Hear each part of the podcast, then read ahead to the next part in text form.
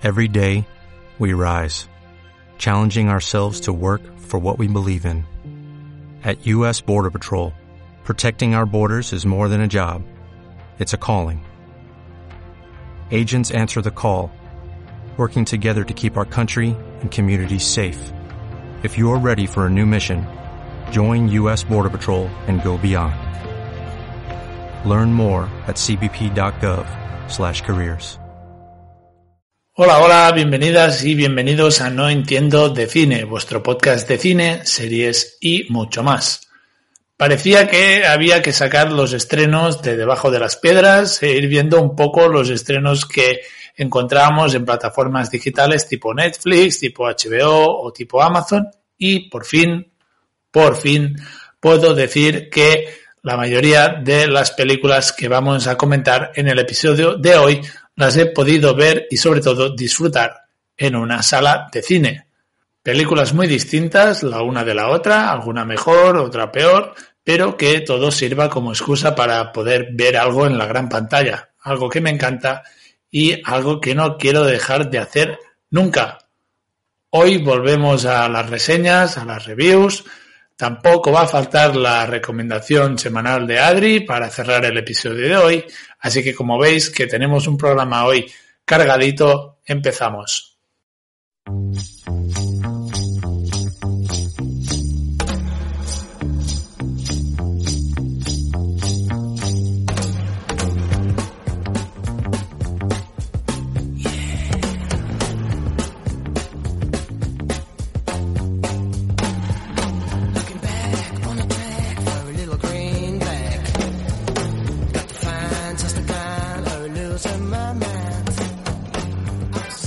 En el episodio de hoy iré comentando las películas por el orden en que las he ido viendo. Y la primera viene marcada por estar protagonizada por tres grandísimos actores, Denzel Washington, Rami Malek y Jared Leto. No voy a negar tampoco que salí bastante decepcionado de, de ver esta película, pero que, eh, como he dicho, fue una buena excusa para poder volver a pisar una sala de cine, ya que llevaba más o menos un mes sin ir, que para esto, que para mí esto es eh, mucho tiempo, y siempre es bonito volver, siempre se agradece, y la primera película que comento hoy es Los pequeños detalles. Tú lo conocías, ¿no? Tuviste un pálpito. Pero no hiciste caso. Deberías haber escuchado ese pálpito. Como yo te estoy escuchando ahora. Puedes hablar conmigo. Soy el único amigo que tienes. No te tienen en alta estima en el departamento. Las cosas habrán cambiado mucho desde que te fuiste. Le tenéis que coger, ¿no? ¿Sí? Ah, entonces no han cambiado tanto. Estamos dedicando todos los efectivos disponibles 24/7 a estos casos. Es un tiburón, si para muere, le gusta conducir, tendrá un buen coche, tal vez dos, con muchos kilómetros. Sí que le gusta mi coche. Mucho. Joe Deacon es un sheriff de un pequeño pueblo de, de, California, entendemos, que se ve arrastrado en un caso de homicidios en la ciudad de Los Ángeles. Ahí deberá ayudar al inspector Jim Baxter a atrapar a un asesino en serie que está sembrando el pánico por la ciudad, mutilando y matando brutalmente a sus víctimas. Los fantasmas de un antiguo caso van a llevar a Deacon a volver a implicarse en el caso. Pequeños detalles, eh, Little Things en inglés, es una película que intenta traer eh, de vuelta ese espíritu de las películas policíacas de la década de, los años 90. Ese tono un poco más oscuro del género policíaco, pero que eh, se queda a medias en muchos aspectos de todo. De hecho, eh, durante la película eh, me iba acordando bastante de lo que es Seven, que es una de mis películas favoritas, la película de David Fincher, y si bien la premisa es un poco la misma, sí que están a años luz y mmm, los pequeños detalles se queda en absolutamente nada a su lado, ya que es una película que, si bien hay puntos en los que podría llegar a ser una película tensa, inquietante, pero, pero sobre todo interesante, todo esto creo que se acaba quedando en absolutamente nada por culpa de un guion, eh, creo yo, bastante mal ejecutado y bastante ilógico. La película juega bastante con esa incertidumbre de saber si realmente quien creen que los policías es el asesino eh, lo es en realidad o no. Y lo peor de todo es que pese a las dos horas que dura la película, que mm, bueno, es bastante, bastante larga para ser una película policíaca de este tipo, en los que tampoco hay demasiada acción, acabas con la sensación de que todo se ha quedado a medio terminar. Y también tengo que reconocer que eh, en bastantes momentos la película se me hizo eh, bastante pesada, alargando eh, momentos de tensión, por ejemplo, o con la sensación de querer alargar los minutos de, la película sin un motivo eh, aparente. Entonces, John Lee Hancock, que es el director y guionista de la película, quiere entrar bastante en el tema de, de la justicia, de si a veces hay que hacer cosas que están un poco al margen de la ley o de, la jurisdicción policial para poder hacer justicia para con las víctimas de, de, los asesinatos y esa dualidad de si se debe o de si no la vemos reflejada bastante en la forma de ser, en la, en la relación y en la evolución del, de los dos eh, protagonistas de la película. El primero de ellos es eh, Joe Deacon, que está interpretado por el magnífico Denzel Washington, que, bueno, es un actor que tampoco lo vamos a descubrir ahora, mucho menos con la, con la trayectoria profesional que tiene. Y Deacon es un, policía que es ya un veterano. Antes era detective de homicidios de, la ciudad de Los Ángeles y hubo un caso de un asesino en serie que lo llevó a la obsesión y eso hizo que eh, lo acabara perdiendo todo. Eh, me refiero a familia y a las relaciones que tenía con los compañeros de, la comisaría. Eh, Deacon decidió olvidarse o intentar olvidarse de, todo ello y se fue a trabajar como ayudante del sheriff en un pequeño pueblo de, California, como he dicho en, la sinopsis, pero eh, bueno, está en la ciudad de Los Ángeles llevando unas pruebas de un caso que lleva él en el pueblo y ahí cuando va escuchando y recibiendo un poco los detalles del caso que está investigando la policía de Los Ángeles, no puede evitar eh, sentirse identificado eh, recordar lo que pasó y eh, le lleva a volver a obsesionarse por investigar ese caso en concreto.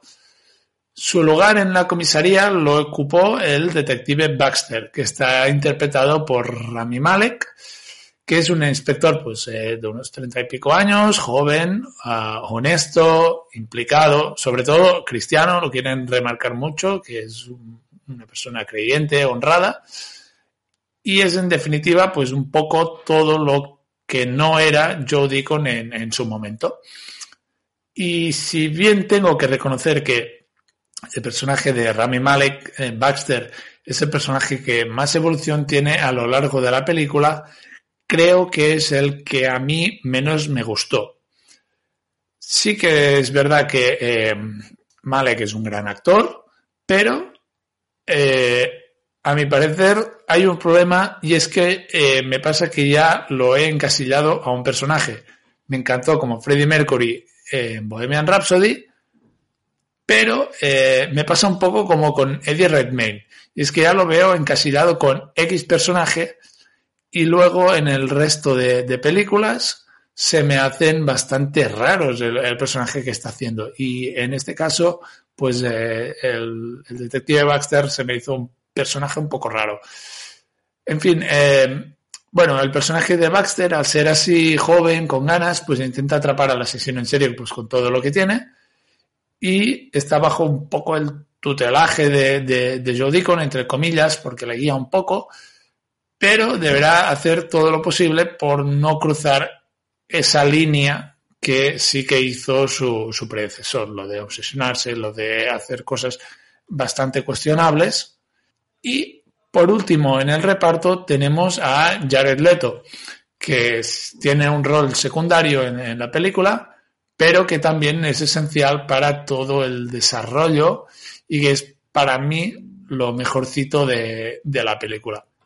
De hecho, Los pequeños detalles es una película que eh, se aguanta muchos momentos gracias a los actores, porque es una película que creo que está cargada de bastantes clichés.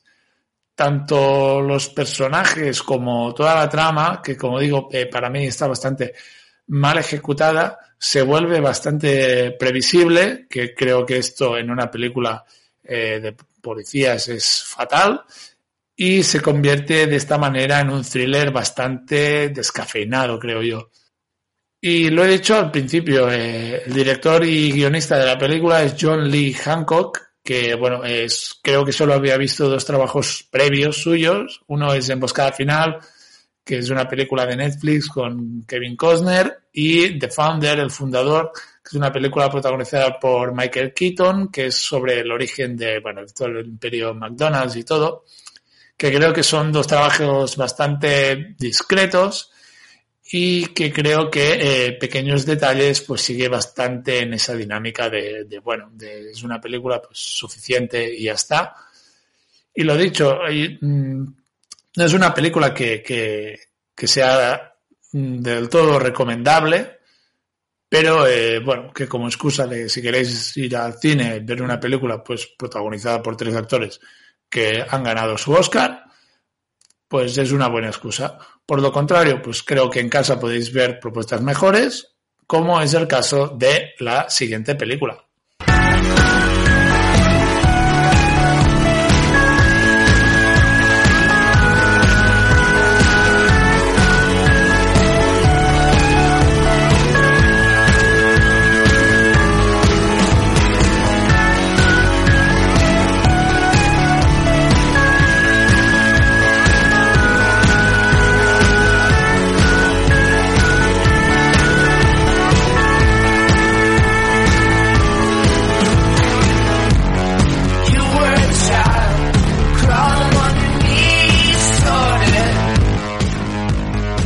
Para todos aquellos que eh, tengan la suerte de tener la plataforma de Filming, una plataforma que a mí me gusta mucho, ya que tiene eh, títulos que a lo mejor en Netflix o así, pues eh, no los encontraríamos.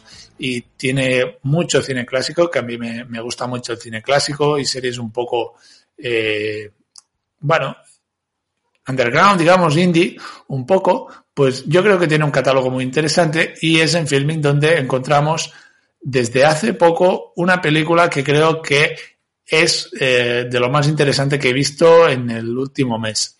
Una película que se centra en el movimiento Me Too y que cuenta con la grandísima actuación de la actriz Julia Garner. La película en concreto es The Assistant. You're relatively new to the company. I mean, I've been working here for nearly two months. And you're under a lot of stress. Entry level jobs in this industry are tough, right? Long hours? First one in, last one out. Good night. You're smart. You have to be smart. It's a tough job, but I can see that you've got what it takes. I want those new pages before I get on the plane. He promised them first thing. Where are we at? 200k in two points. That's bull. Maybe you can put in a good word for you. No, he'll hire externally. Listen, his schedule has shifted. Does 7 p.m. work? Still at the hotel or? Yes. What? This is turkey. I said chicken. There's a girl waiting. Oh, her. She's been here before. A few times. What is it? The wife. Say he's in an important meeting. No, say he's in uh, screening. Where is he? What did you say, What did you say? They told me you were smart. I overreacted. It was not my place to question your decision. I will not let you down again.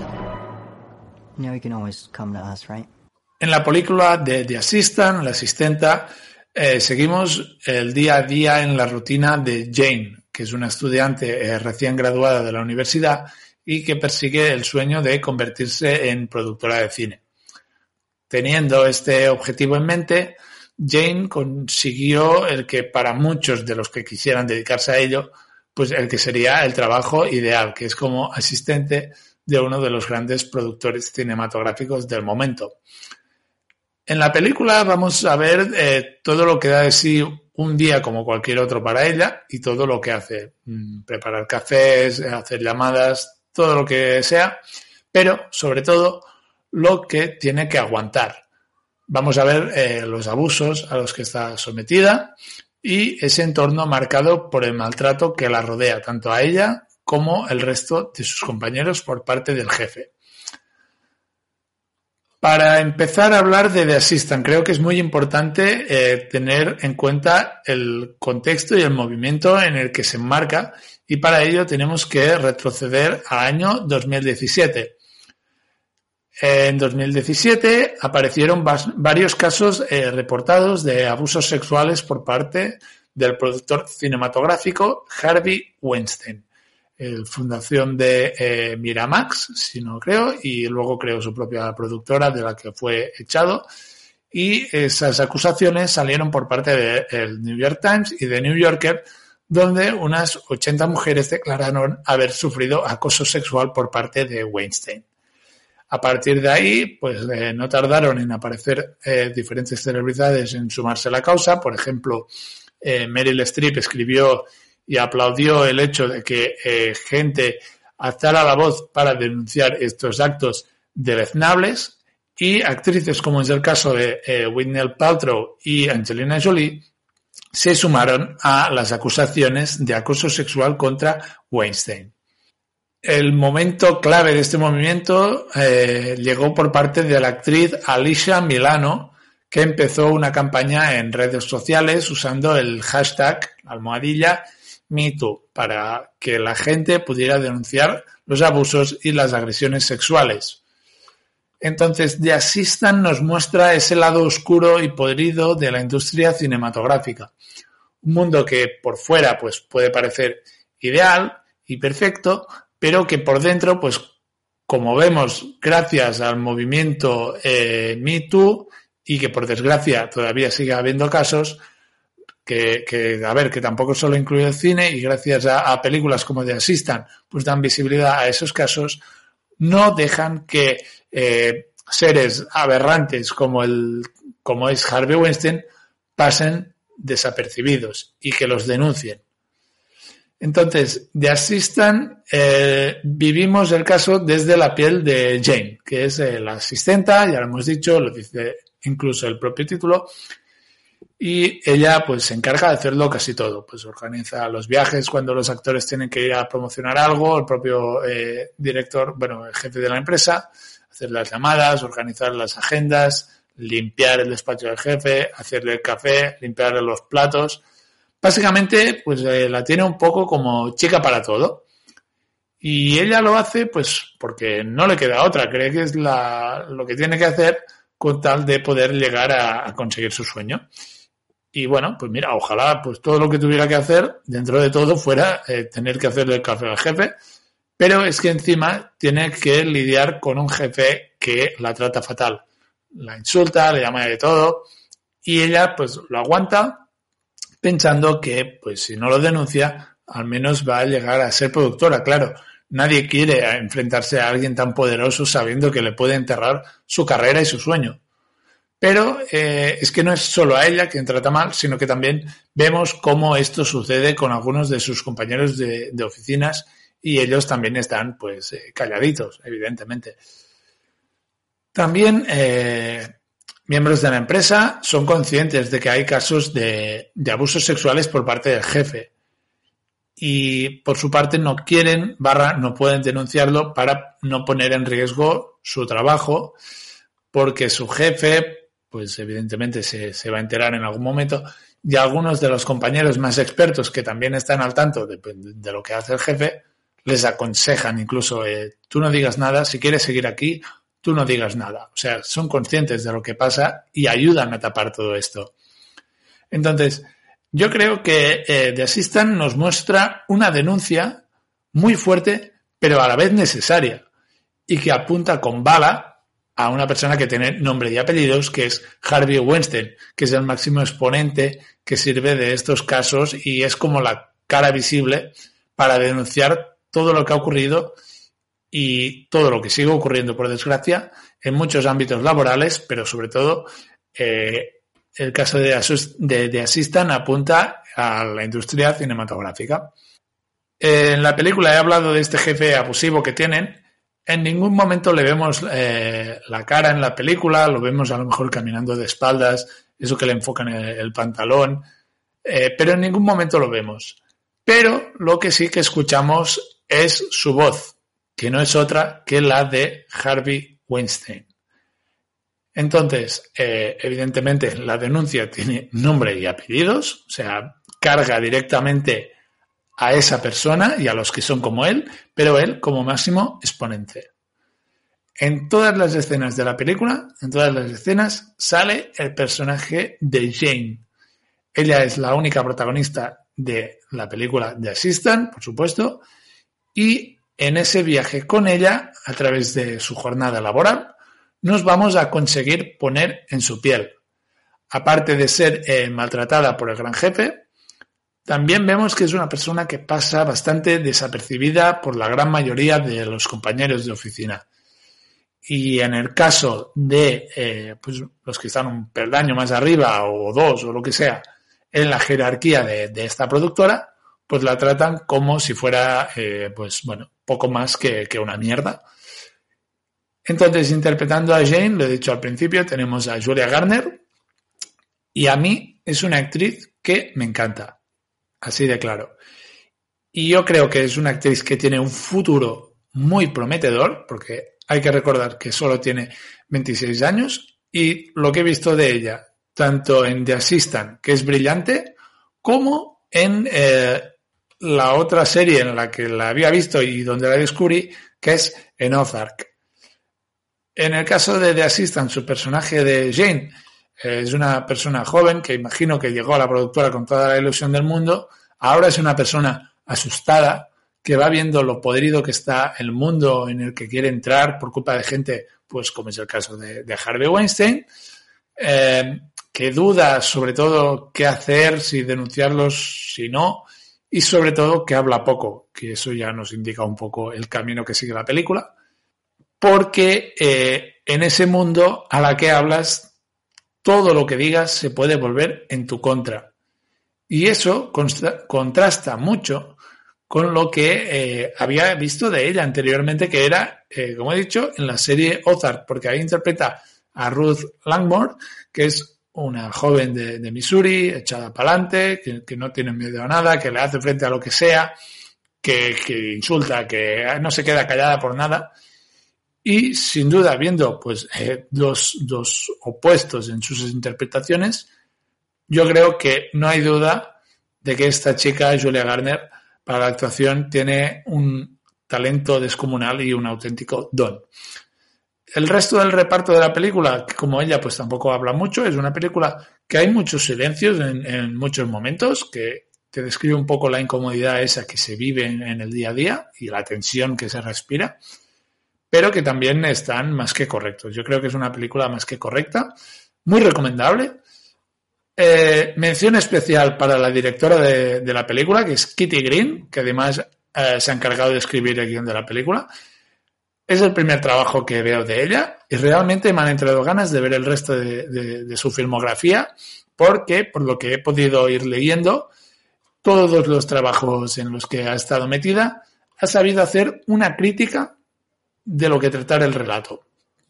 Y creo que en The Assistant ha sabido hacer una denuncia como pocos, directa, como he dicho, mostrando esa cara podrida y, y, nada residual, porque hay muchos casos de los que nunca vamos a llegar a saber nada, de, de abusos y agresiones sexuales en el mundo.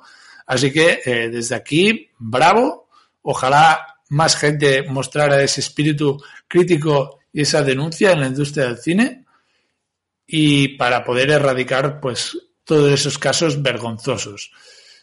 Ya sabéis, eh, bueno, todo el que tenga la plataforma de filming, que es donde podéis encontrar desde finales de febrero esta película de The Assistant, aquí tenéis una gran propuesta, que no es una película nada larga, porque creo que no llega ni a, ni a la hora y media, pero que creo que es necesaria para verla, para tomar conciencia de algunas cosas. Y bueno, dicho esto, esta película la podíais ver en casa. Para la siguiente película podíais elegir si verla en casa o verla en el cine.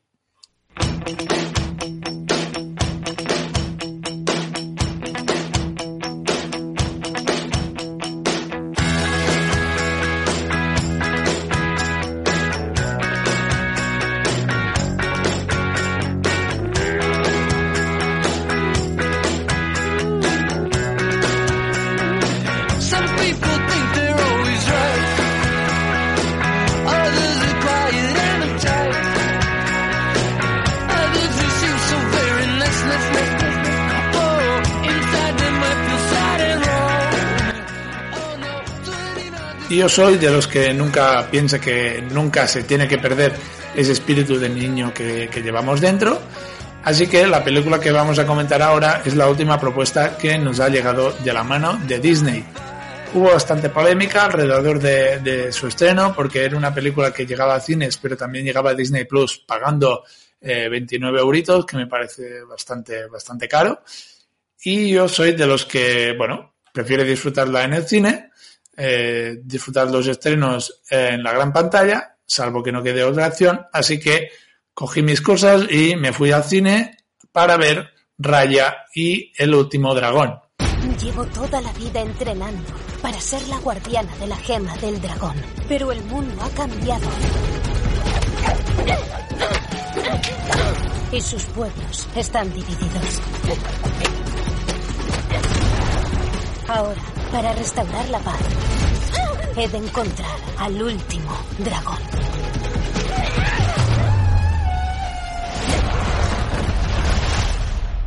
Me llamo Raya. La película nos sitúa en el mundo fantástico de Kumandra, un mundo en el que hace mucho, mucho tiempo convivieron humanos y dragones. Unas fuerzas malignas hace 500 años amenazaron con acabar con todo, pero los dragones se sacrificaron para que los humanos consiguieran sobrevivir y vivir en armonía. Lo único que quedó de los dragones fue una gema de dragón, que hizo que los humanos, en vez de vivir en armonía, se pelearan por ella y acabaran fragmentados en varias poblaciones. 500 años después, Raya, que es una joven del pueblo Corazón, entrena con su padre para convertirse en el custodio de la gema, como la guardiana, digamos. El padre, pues bueno, es un idealista y en una cena para intentar unificar las, las poblaciones, Raya eh, cree haber hecho una amiga que se llama Namari, pero esta la traiciona. Eh, en una disputa por la piedra, esta gema se fragmenta y regresan las fuerzas del mal, que bueno, todo lo que tocan lo convierten en piedra. Eh, entonces, Raya se verá obligada en ir a la búsqueda de Sisu, que es el último eh, dragón que quedó, pero que desapareció, mientras va buscando todos los trozos de gema por los diferentes territorios y poder volver a acabar con esas fuerzas y traer eh, la tranquilidad al mundo. Creo que hacía bastantes años que no teníamos una propuesta original de Disney, porque creo que era desde Bayana, no sé si no sé en qué año fue, 2017 o así, ya que últimamente todo lo que nos llegaba de Disney era de, bueno, continuaciones y, live action, sin contar a, Pixar, que, que, que, van aparte un poco. Y Raya y el último dragón, pues creo que es una propuesta perfecta y una gran excusa para dar vidilla a las salas de cine que también lo necesitan. Raya y el último dragón me ha parecido una película muy entretenida, de aventuras, que se deja disfrutar muchísimo, ya seas niño o adulto. Yo a mis 25 años pues me fui solo al cine a ver la película y me lo pasé pues eh, francamente bien. Lejos de ser también pues eh, la mejor película de Disney, que no es ni de lejos, tengo 20 favoritas antes que esta, sí que creo que tiene un aire fresco y aventurero con el que poder desconectar pues las dos horas que dura la película. Creo que algo muy importante a la hora de crear historias, sobre todo ya sea en fantasía o en, en ciencia ficción, tanto en literatura como a la hora de crear historias para cine o series, es muy importante la creación del mundo. Y creo que es eso lo que más me gustó de Raya y el último dragón. Nos encontramos un mundo en el que conviven eh, dragones y humanos, con toques un poco de la cultura maya, creo, pero que tiene una ambientación distópica, donde todo ha quedado destruido 500 años después. Entonces, este mundo tiene como forma de, dragón, con muchos ríos y todo eso, y a causa de, de, la fragmentación esta de los humanos peleados por la gema, las tribus acabaron recibiendo nombres de la parte del dragón, eh, del mapa que tiene forma de dragón, de donde estaban ubicadas. Raya es de, de corazón, otros son de colmillo, alguna cosa así. Y la verdad es que eh, una cosa que me gustó mucho también es el tema este de las fuerzas del mal, que en el caso de, de, de la película convierten en piedra a los seres vivos. Y bueno, la gema esta del dragón, pues como que las espanta un poco. Entonces, cada tribu a la que se rompió en la pelea esa en la cena, pues cogió una parte de la esfera y bueno, pues sobrevive como pueden a no ser petrificados. Y Raya, pues se pasa los siguientes seis años desde la cena, o sea que empieza como niña y acaba como adolescente mujer, digamos. Eh, se pasa estos seis años desde el incidente eh, intentando encontrar a la tal Sisu, que es, eh, como he dicho, la dragonista. La aventura que vive, pues a mí me gustó mucho. Pues bueno, la película no deja de ser una película familiar, así que también es bastante eh, previsible, pero si más o menos ya sabes también lo que vas a ver y te orientas un poco en lo que va a pasar, pues yo creo que se puede disfrutar igualmente la película. Tampoco contaré nada, ahora no voy a contar nada tampoco de las aventuras que vienen, porque, a ver, también de eso se trata la película, de encontrar un poco la magia en las aventuras que vive Raya, así que si os las cuento, pues pierde bastante la gracia. Entramos en personajes porque eh, como protagonista tenemos a Raya, que es una chica de, bueno, empieza, yo que sé, tendrá unos 10 años y a lo largo de la película pues avanza hasta los 16. Es una chica aventurera, se defiende bien en combate, es ingeniosa, pero eh, tiene la putada que es desconfiada. Y bueno, a ver, también es normal porque la traicionaron en la cena esa. Y si bien eh, como protagonista a mí me ha gustado, como conductor de la aventura me ha gustado mucho, hay que decir la verdad y Raya es eh, un poco tonta. Porque todo el desencadenante de la trama es por su culpa, por confiar en la chica esa. Y eh, también el típico momento ese de las mm, películas en los que el protagonista está en su momento más bajo mentalmente, digamos, también es por una tontería que ha hecho ella. Así que, bueno. Otro personaje que me ha gustado mucho es el de Sisu, eh, la dragón legendaria. Tranquilos, que no es de spoiler, porque eh, a los 20 minutos de película, pues Raya ya la ha encontrado y a partir de ahí es un poco la relación eh, que, tienen entre ellas. Eh, eso, me ha gustado bastante porque, eh, sobre todo, es un personaje muy inocente y muy confiada. Justo lo contrario a lo que es Raya. Porque Sisu, al estar desaparecida durante 500 años, eh, todavía cree que los humanos viven en paz, que todo ha estado súper bien. Y claro, ella piensa que aquí no ha pasado nada cuando en realidad está todo podridísimo. Y luego el personaje que más evolución tiene en la película es eh, Namari, que es eh, un habitante del pueblo de Colmillo, creo recordar, que es la chica que traiciona a, Raya en la cena, que, que, bueno, que empieza siendo pues la antagonista, pero como buena película de Disney, pues ya os podéis imaginar un poco eh, por dónde van los tiros. Durante la aventura que, que, tienen la dupla de Raya y Sisu para encontrar esa, esos fragmentos de gema y volver a juntarlos, van a encontrar uh, acompañantes bastante diversos del uno del otro y hasta ahí quiero contar, pero eh, sí que me han gustado bastante. Creo que es un grupito bastante divertido, eh, me reí en alguna ocasión y creo que tienen una, viven una aventura bastante divertida. Lo único que no me ha acabado de, convencer de Raya el último dragón, a lo mejor, es ese mensaje subliminal que siempre encontramos en, en, películas de Disney, que en este caso tiene mucho que ver con esa desconfianza de, de Raya hacia el mundo. Mientras que Sisu pues confía en todo el mundo. Entonces intentan lanzar como eh, un mensaje de, de, confianza ciega en el uno del otro. No sé, no está de más, pero eh, tampoco es un mensaje tan profundo y tan bonito como es el caso de películas de Pixar, como es el caso de Up, el caso de Soul, por decir algunas. Eh, hay que reconocer, eso sí, que visualmente Raya y el último dragón es una película preciosa, así que de verdad creo que vale mucho, mucho la pena poder verla y disfrutarla en una pantalla grande de, cine. Y, y, además con todo el sonido de altavoces de, de, un cine pues gana mucho más. Y la historia en sí pues es eh, va directa al grano es muy directa aunque sea previsible pero eso no quita que no se pueda disfrutar. Así que bueno he hecho este review de, de, de Raya. Sí que tenéis eh, tres opciones donde elegir que la primera es la de ir al cine. Luego tenéis la opción de pagar esos casi 30 euros para poder ver la película gratis en Disney Plus las veces que queráis, eso sí. Y si no queréis pagar, pues dentro de unos meses estará en el catálogo normal de, de Disney Plus. Todo depende de, bastante de la prisa y las ganas que tengáis de, de, ver, de ver la película. Yo, como quería verla, pero solo una vez, pues elegí ir al cine y ya está. Dicho esto, pues eh, pasamos ya a la siguiente película porque desde aquí huele bastante a Oscar.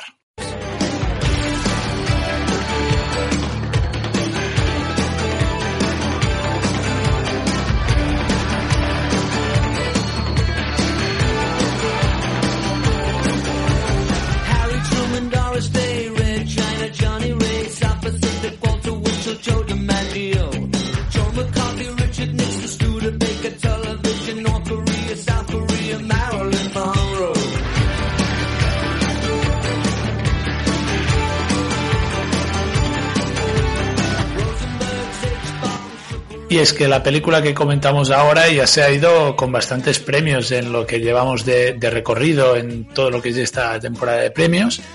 Y a mí personalmente, y habiéndola visto, se me haría muy, muy raro que eh, se fuera de vacío en los próximos premios Oscars, donde hoy, precisamente, día 15, sabremos la lista definitiva de los nominados. La película pues se estrenó el pasado 12 de marzo, es decir, hace relativamente poco y expresamente para de cara a esta temporada de premios y esta película se llama Minari.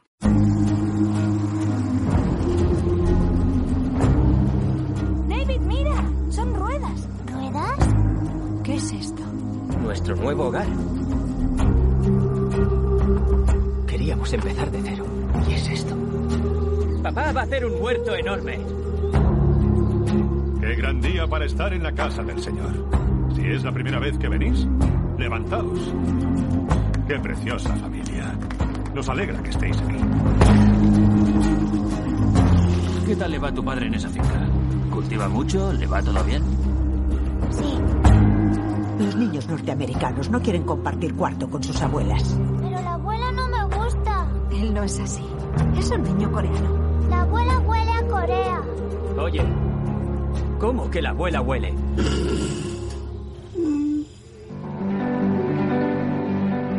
Aquí acabaremos arruinados. Deberías pensar primero en los niños. Tienen que verme triunfar en algo por una vez en la vida. Minari, que es una producción americana pero de habla coreana, pues nos cuenta la historia de una familia coreana precisamente en los años 80 la familia se muda a una zona de Arkansas en busca de lo que llaman el sueño americano. Eh, esta familia vive en una, en una caravana en medio de, la natura, mientras que Jacob, que es el, padre de la familia, intenta cumplir con su sueño de que es que sus hijos lo vean triunfar. Como podéis imaginar un poco, la película eh, parte de una idea bastante sencilla. Es que bueno, no solo la idea de la película es sencilla, sino que toda la película es muy sencilla, pero a la vez bastante llevadera. Y a la vez parece que eh, no pasa nada durante las casi dos horas eh, de, de duración que tiene la película y que todo sucede bastante lento. En depende de qué películas, que todo vaya muy lento es muy malo. Por ejemplo, en las pelis de acción, una pelea de acción si es lenta, mal. Pero en casos como el de la película de Minari, que tenga este ritmo pausado y lento y que se vaya cociendo todo un poco a fuego lento, le favorece muchísimo. Realmente, eh, Minari es una película que me ha gustado bastante, la verdad.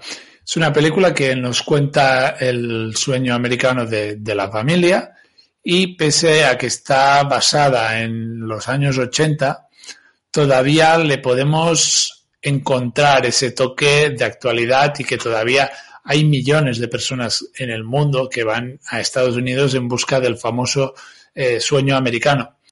Hay que reconocer que la película en todo momento intenta mantener como un tono optimista a través de la figura del padre, de Jacob, porque no deja de ser el sueño de, Jacob de, poder llevar una vida de riqueza, eh, entre comillas, o sea, una vida como cualquier otra persona con sus hijos. Entonces, en la película nos vamos encontrando con los baches constantes que se encuentra una persona que acaba de mudarse a un sitio. Pues, por ejemplo, que eh, se aprovechen de él, que las cosas no acaben de salir del todo. Y en esos baches eso lo va a llevar a tener eh, pues problemas económicos, evidentemente, eh, tener que trabajar de, en una fábrica de, de polluelos, creo, para poder tener un poco de, de, colchón económico. También, y es bastante importante, las discusiones y los conflictos que hay dentro de la familia y cómo todas las dificultades que atraviesan, pues ya sea en el campo laboral o otras cosas, se acaban reduciendo a broncas matrimoniales entre el personaje de Jacob y su mujer. Vemos también cómo eh, esas esperanzas que tienen al principio a veces no son suficientes y que en cualquier momento todo se puede desmoronar. También es una película que habla bastante de la identidad de una persona. Jacob y, Mónica, que es su mujer, son eh, coreanos, son conscientes de que son coreanos y se enorgullecen de ser coreanos pese a haber abandonado Corea en busca de una vida mejor y eso pues contrasta un poco con la visión que tiene su hijo, que ya imaginamos que ha nacido en Estados Unidos y ya está un poco más americanizado. Y claro, ellos, por ejemplo, pues les gusta, eh, quieren volver a sentir esas raíces de Corea, pese a vivir en Estados Unidos, mientras que el hijo, pues bueno, va un poco más a, lo suyo, pese a lo pequeño que es. Eh, Minari es una película que confía mucho en los personajes y son ellos los que mueven toda la trama. Y realmente la película tiene un nivel interpretativo muy alto por parte de todos, absolutamente todos los miembros de, del elenco. Empezamos hablando de, Jacob, que es el padre de familia, que está interpretado por Steven Yeun que le hemos visto sobre todo y la gente seguramente lo va a conocer gracias a la serie de The Walking Dead. Como ya he dicho, pues su personaje eh, sigue ese sueño americano, quiere que sus hijos le vean triunfar en la vida y que no tengan la imagen de él de que es un fracasado y que, bueno, han vivido pues en condiciones precarias toda su vida por culpa de, bueno, de la mala suerte o, la mala cabeza, pero de haber pasado muchas dificultades. Después de, irse de, Corea, pasaron por varias ciudades americanas, luego pasaron por Florida o California, no me acuerdo, pero en ninguna de sus aventuras previas han tenido demasiada suerte. Entonces, cuando se mudan a Arkansas, eh, Jacob decide montar como un huerto, bueno, de estos americanos grandes eh, para vender en el que eh, quiere cultivar productos coreanos destinados a los miles de ciudadanos coreanos que como ellos también se mudan a Estados Unidos en busca de una vida mejor, pero que eh, los productos de Jacob les ayuden a recordar su tierra. Por desgracia, pues para Jacob no todo va a ser de color de rosa y va a encontrar muchas dificultades en este proyecto y como he dicho, eso va a repercutir bastante con su matrimonio eh, con Mónica. Un personaje, el de Mónica, interpretado por Jerry Han. Perdón por los nombres porque tampoco sé muy bien cómo pronunciarlos. Eh, Mónica es, un es, una madre preocupada eh, que no acaba de ver con buenos ojos que, pues, que sus hijos tengan que crecer en una caravana por la ambición de su padre. Y eso, pues como he dicho, también se traduce a través de varias discusiones con el personaje de Jacob, aunque ella en bastantes ocasiones acaba cediendo. Para que los números, económicamente hablando, salgan, ella se pone a trabajar junto a Jacob en el criadero de polluelos. Mónica es un personaje que, eh, aparte de preocuparse por sus hijos, por la familia, para que no se desmorone nada, pues también es un personaje que intenta superarse y mejorar a lo largo de toda la película y de estar a la altura de las situaciones, porque si se desmorona y ella eh, está baja de moral y no está ahí para ayudar al resto, eh, mal. Por suerte, mm, Mónica cuenta con el apoyo de dos personajes. Uno es su madre, que hablaré de ella eh, más tarde, y también tiene la ayuda de Anne, que es la hija, eh, la hija mayor, que tendrá pues, unos 10 años. Anne es quizás el, el, personaje más tapado, por así decirlo, de la película, el que menos puede lucirse. Está interpretado por Noel Cho y es un personaje que es esencial para que, como he dicho, la familia no se desmorone. Es la hija responsable, la que se encarga de que su hermano eh, pues coma bien, la que se encarga de que su hermano pues eh, vayan a, la iglesia, a conocer a otra gente. Eh, bueno, es un personaje pues que da bastante estabilidad y seguridad a, a, su madre. Como he dicho, es la hija responsable y se encarga de cuidar a su hermano pequeño David. David, que sin duda es el personaje, la sensación de, de, la película de Minari, que está interpretado por Alan Kim. David es un niño que tiene eh, problemas en el corazón y eso hace que sus padres, pero eh, sobre todo Mónica, se preocupen mucho y estén mucho encima de él. Por ejemplo, no le dejan correr, porque claro, el corazón le puede fallar en cualquier momento. Entonces David es un personaje que ayuda en casa o su padre, es simpático, es un niño muy entrañable, la verdad, pero eh, ve cómo su día a día cambia cuando conoce a su abuela, que no la conocía porque él ha nacido en Estados Unidos, y cuando llega la abuela su vida cambia por completo. Una abuela que sin duda para mí es el personaje, el mejor personaje de, Minari, está interpretada por Yoon Joo Jung, y, eh, como he dicho, el personaje de la abuela viene directa desde Corea. Ella no se fue junto a su hija y Jacob y los niños. Ella vivía en Corea, pero eh, cuando Mónica empieza a trabajar en la granja, eh, no tiene tiempo para vigilar a David y para cuidarlo. Así que le pide a ver a su madre si puede ayudarlo con el tema. Eh, la abuela, pues es un personaje poco convencional, sobre todo porque se aleja bastante del típico concepto mm, occidental, podríamos decir, de lo que entendemos por la abuela y sobre todo David, que, que como he dicho está bastante americanizado, pues eh, a él no le cuadra la figura de abuela que tiene porque es una persona pues, que, que dice tacos, por ejemplo, va en calzoncillos, eh, pues le encanta ver pressing catch, le encanta jugar a cartas y apostar, insultar, y bueno, lo que le llama más la atención a David es que no hace galletas y de hecho el personaje de la abuela no sabe cocinar. Y una de las grandes tramas de Minari sobre todo es la relación esta que se crea entre David y, la abuela, ¿no? Que al principio es un poco, eh, como habéis oído en el trailer, de, no, la abuela huele a Corea. Y bueno, es un poco de cómo ambos pues se van conociendo mejor. Tampoco creo que eh, tampoco nos podemos olvidar de, del director de la película, que es Lee Isaac Chung, que es un director que hasta el momento no había mm, visto nada de él y que ha visto como que y ha visto que con Minari ha recibido un gran reconocimiento durante toda la temporada de premios y apunta alto y sobre todo a, soñar, ¿por qué no?, a llevarse alguna estatuilla de, de los próximos premios Oscars. Un Lee Isaac-Chung que con Minari creo que nos ha regalado una película que está muy cuidada, muy mimada, trabajado desde el cariño, tanto y yendo ya desde el guion, pasando a la banda sonoro, como también a la fotografía de la película. Además, que no lo he dicho, y mirando un poco quién era Lee Isaac-Chung, he visto que va a ser el, el director de la adaptación norteamericana de la película Your Name, que es una de mis películas de anime favoritas. Con Minari me ha gustado mucho, pero eh, también estando al frente de un proyecto como la adaptación de Your Name, va a depender de que me guste o no el, la película, si le hago la cruz o no a Lee Isaac-Chung. Así pues, Minari es uno de los títulos que están llamados a tener bastante protagonismo en, en, los premios Oscar, como he dicho, y creo que no es para menos. ¿eh? Es una película, para mí es un estreno muy interesante. Hay que tener en cuenta que es una película lenta, que puede parecer que no pasa nada, pero que eh, hay mucho sentimiento en la película, hay mucha evolución de los personajes.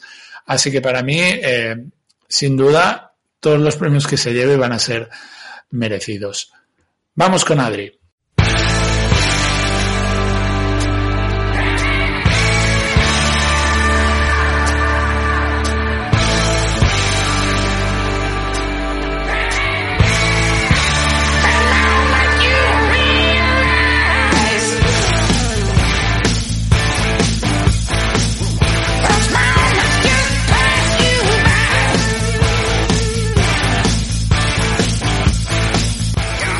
Como siempre, para terminar el programa, tenemos por aquí a Adri que viene a traer su recomendación semanal y esta semana antes no he podido hablar con él, así que no sé muy bien qué es lo que trae. Vamos a salir de dudas. Adri, ¿qué tal? Hey, ¿qué tal? ¿Cómo estamos? Muy bien, ¿y tú? Bien, bien, bien. Hoy estás un poco como el protagonista de la película que vengo a recomendar. Estás bastante perdido, sí, sí. Que no sabe bien bien dónde se ha metido. Mira, la película que vengo a recomendar es Déjame salir. Uf, vale, buena película, buena película ahí. Y la película trata, así por encima, de un joven afroamericano que visita a la familia de su novia, que es blanca. Y claro, se mete en una familia un poco turbia, que ya se irá viendo en el transcurso de la película que las cosas no van como en una familia normal, que hay algo atrás que llevan entre manos que ya se irá viendo cuando va avanzando la película. Sí, bueno, que se, básicamente que se lo quieren cargar. Sí, sí.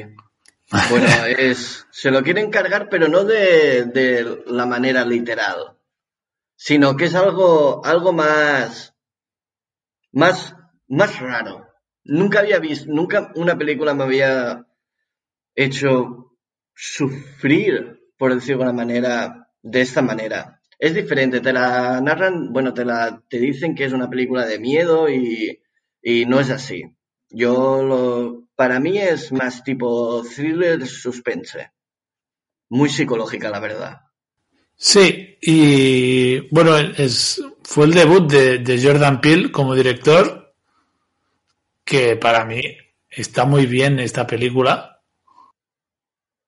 Para ser la primera, yo creo que estuvo a punto de pasarle la mano por la cara a alguno de los Oscars, ¿eh? Alguna de las películas que premiaron con Oscar que estuvo ahí luchando. Sí, es verdad, ahora que lo dices, sí, sí, es verdad, estuvo, estuvo ahí luchando por, en alguna categoría. Y, y, no, bueno, esto, que, que joder, vaya, vaya debut como director, poder estar ahí metido en, en, toda la pomada.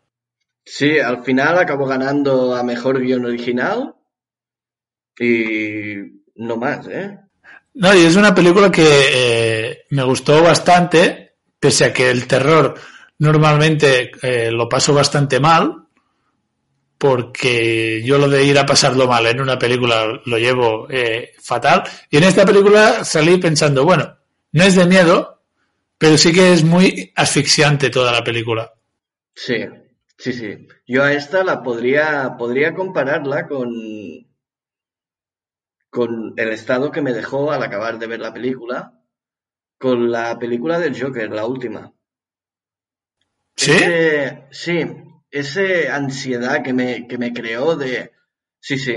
a ver, si estamos, si me pongo a decir cuál me creo más ansiedad, digo Joker. Esta está un par de pasos más abajo. Pero no se quedó muy atrás, ¿eh?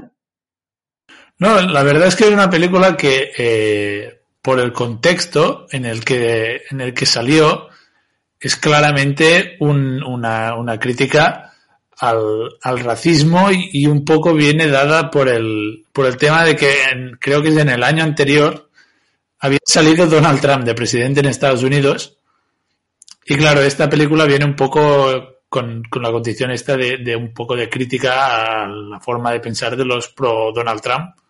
Sí, y una cosa que quiero, que quiero- bueno, son, sale quizá a los 10, 15 minutos.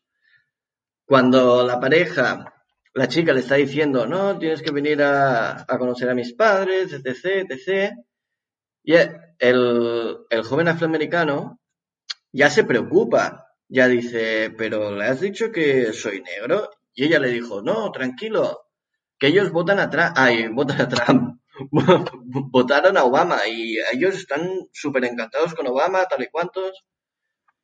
Y bueno, ya se verá más adelante en el transcurso de la película cómo, cómo deriva todo esto. Y bueno, la, la actuación de Daniel Kaluuya, el, el protagonista, Sí, muy, muy buena, ¿eh? yo me quedé flipando, flipando.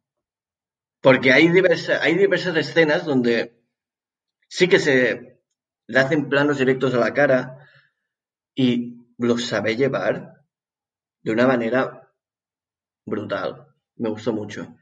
Sí, de hecho es un, es, es un actor que, que, bueno, este año también en principio está entre los favoritos para llevarse a, eh, a actor secundario, creo, es este año por la de Judas in the Black Messiah, alguna cosa así.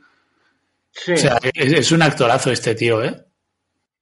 No, no, sí, yo a mí me gustó, pero, pero mucho, mucho. Y sabe, y al saber gesticular tanto, te transmite muchas cosas al, al cabo de cuando acabas la, bueno, mientras la película.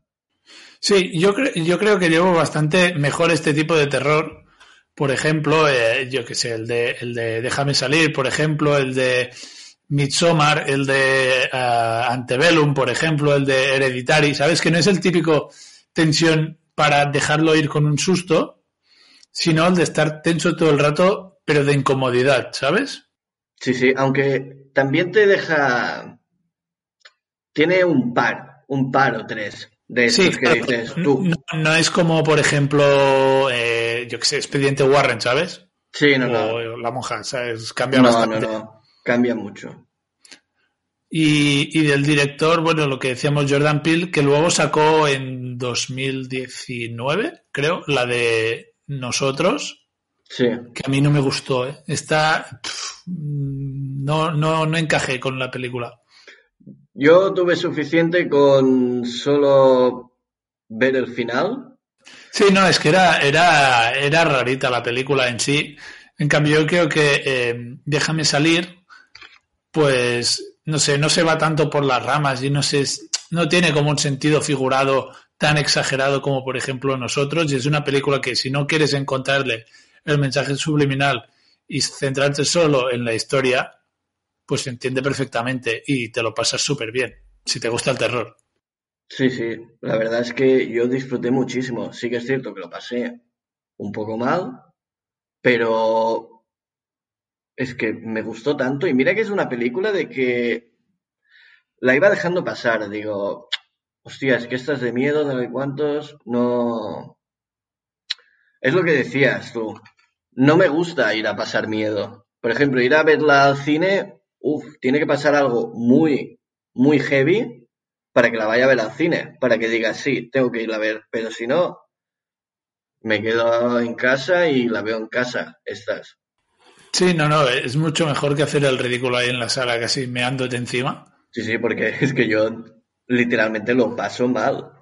Claro, Lo a mí, mal. por ejemplo, con, con It, en, en la primera película, o sea, It no es, eh, o sea, es una peli de terror, pero muy, muy adolescente, digamos. que tiene eh, los sustos y tal, sí, pero que es eh, previsible y que tiene momentos de coña. Y salí de ahí pensando, pues, no sé, ¿sabes? No, no, da mucho, no da tanto miedo como pensaba. Son de esas películas que hasta que no las ves, no dices, bueno, pues tampoco, tampoco era para tanto. Claro, y Get Out, eh, bueno, déjame salir, es más una película de estar tenso que de pasar Sí. miedo al final. Porque es lo que tú decías, te sientes como el protagonista. Es que, es que normalmente en las películas de terror, a mí lo que me pasa es que tengo ganas que maten a la gente. Sí. ¿Sabes? Pero en Déjame salir, yo, yo quería que el pobre consiguiera escapar. No vamos a decir si lo logra o no. Pero yo No, no. pensaba, vamos, que ya lo, tiene, ya lo tiene, venga, va. Sí, ya, por favor, por favor. No, no, es que pobrecito, ¿eh? Esa, sí, esta la, la recomiendo y la recomiendo muy bien. ¿Tú qué harías en, en una situación como esta? Hostia, es que es una situación que, que... Es que no sabría qué hacer. Bueno, sí, escapar, pero ya es que... Hostia, es que no quiero decir más cosas porque es que... Es que se tiene que ver, porque son 20 minutos para ponerte en situación y ya la resta de la película... Sí, y que no es una película muy larga, ¿no? Creo que dura una horita y Sí, media, ahorita. Un poquito más, ¿eh? Sí, O sí, más eh, o menos. Que no es... No es eso de una película eh, larga que te vayan estirando, no, no, sino que ya te ponen directo ahí, venga, a pasarlo mal, casi desde el principio y durante todo lo que dura la película. Sí, porque hay muchas películas de que pecan el querer estirar cosas que dices innecesarias, pero esta no, esta va directo al grano, esta es, te explica lo que, lo que quieres que sepas, después ya te mete dentro de la historia y adelante. Mira, ahora estaba mirando los premios que recibió la, la película y las nominaciones y, o sea, a mí, por favor, lo de los Globos de Oro, que me lo expliquen, porque en 2017, en los Globos de Oro, Déjame salir, estuvo nominada a Mejor Película y Actor de Comedia. Eh, a ver, A ver, amigos, de los. Globos de Oro, amigos de los Globos de Oro, eh, que, queremos respuestas. No lo entendemos, no lo entendemos porque de comedia solo se podría decir que hay un personaje que hace de amigo gracioso y ya está. Que no tiene nada que ver con la película, es como si le dirías eh, Globo de Oro nominado por Mejor Árbol, mejor musical. Mejor Musical. Claro, es que, A ver, por favor. En la descripción, los géneros pone intriga, terror, thriller, thriller psicológico, comedia negra, racismo y familia. Que dices, eh, bueno, a ver, Hostia. claro, eh, comedia negra, ¿dónde? No, yo no lo veo. A ver, la comedia negra. En, en todo, en toda la película no vi nada de. No la recuerdo muy bien porque la vi solo una vez en, el cine, pero yo tampoco me acuerdo mucho de que saliera es, excesivamente momentos para reírte, la verdad. Sí, no. A ver, es lo que es lo que te digo. Solo hay un personaje que hace de amigo gracioso y ya está. Que tiene que salir como mucho mm, en toda la película unos 5, 8 minutos, no más. Y eso intercalado, haciendo Claro, una pequeña raro, suma. es muy- raro.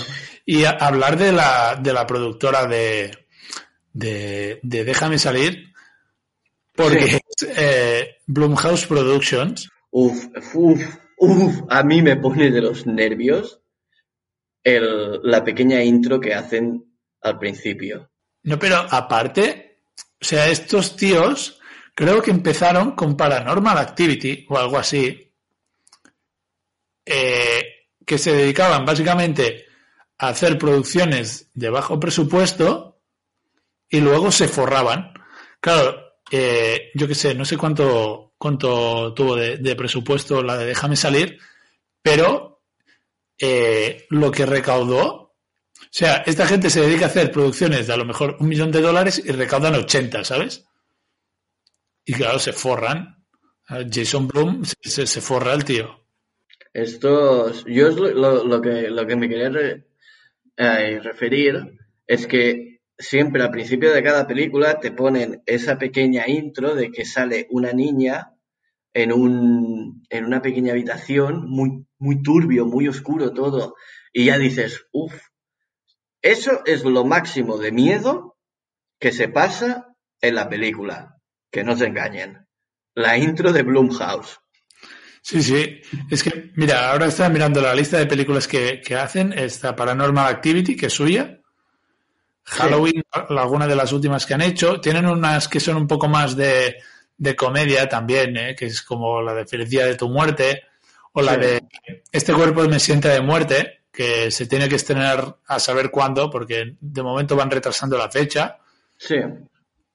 O sea, mira, múltiple también es, es suya, veo. Oh, Claro, o sea, juegan bastante con el, con el tipo de, de- o sea, con el género del terror, aunque sea terror, comedia o lo que sea. sí.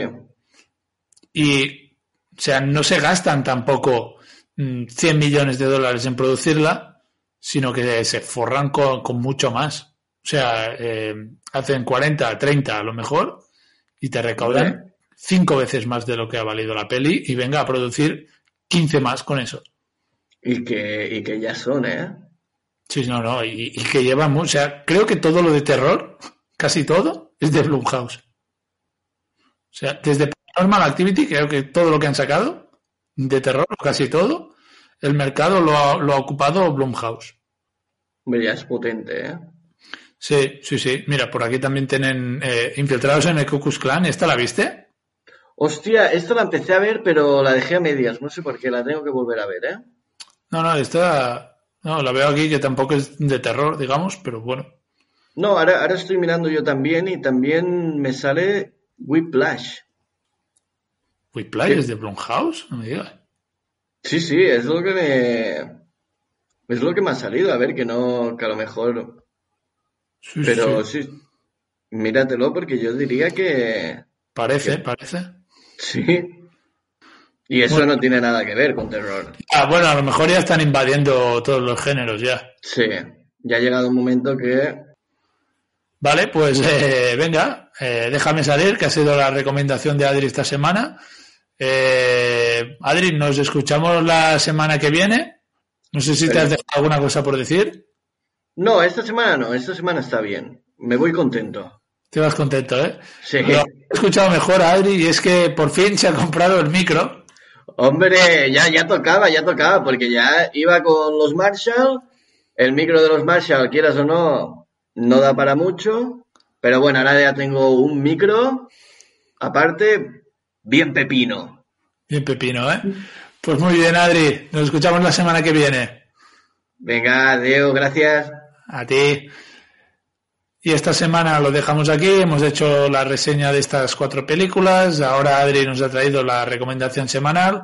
Eso es todo por esta semana. Gracias a los que nos escucháis, a los que nos seguís en redes sociales o estáis suscritos en cualquiera de las plataformas que nos podéis escuchar.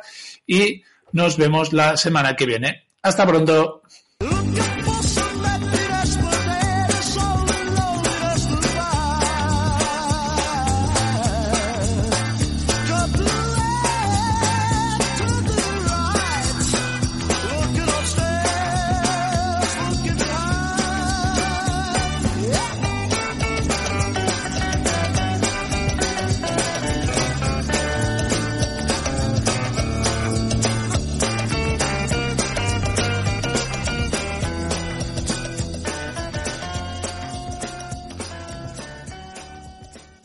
Como nuevo cliente de Western Union, puedes disfrutar de una tarifa de envío de 0 dólares en tu primera transferencia internacional de dinero en línea. Envía dinero a los tuyos en casa de manera rápida, fácil y conveniente. Visita westernunion.com o descarga nuestra app hoy mismo y tu primera tarifa de envío corre por nuestra cuenta. Aplican ganancias por cambio de moneda. No disponible para tarjetas de crédito y envíos a Cuba. Servicios proporcionados por Western Union Financial Services Inc. NMLS 906983 o Western Union International Services LLS NMLS 906985.